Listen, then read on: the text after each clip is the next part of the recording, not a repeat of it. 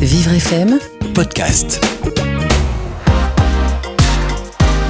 Il y a 50 ans, leur beauté, leur glamour, leur tenue de rêve et leur voix fascinante faisaient d'elles les reines des électrophones.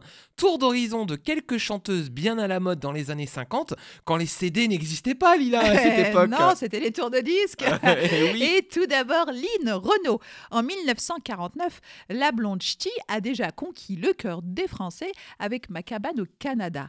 Composée par le producteur Loulou Gasté, qui sera d'ailleurs son mari, suivront beaucoup d'autres succès comme Étoile des neiges en 1950, Mademoiselle from Armentières et Le chien dans la vitrine en, 19... Combien ce petit chien dans la vitrine en 1952.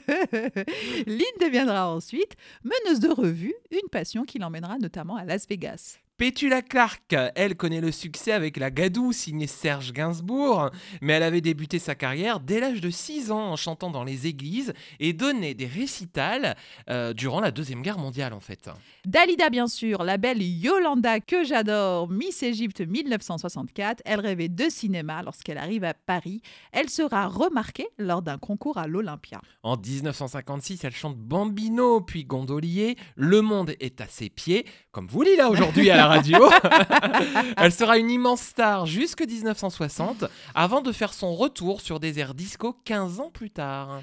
Barbara, la longue dame brune, ses débuts ont été rudes. Elle passait tard dans les cabarets, mais avec Nantes, l'Aigle Noir et Dis, quand reviendras-tu? Elle s'impose doucement, mais sûrement. Et Juliette Gréco, qui Eh nous a quittés dernièrement, petit rat de l'opéra avant-guerre, elle devient une star avant de faire quoi que ce soit, juste par sa présence. Si libre dans les rues de Saint-Germain-des-Prés, elle ne cessera à jamais de chanter la liberté sous toutes ses formes. Et une autre personne qui vient de nous quitter également récemment, Jason, Annie Cordy, Joséphine Baker ou encore Edith Piaf. Elles sont nombreuses, les reines des électrophones de la France des années 50. Oh oui. Allez, à demain, Lila, sur À demain. Jason Vivre FM podcast.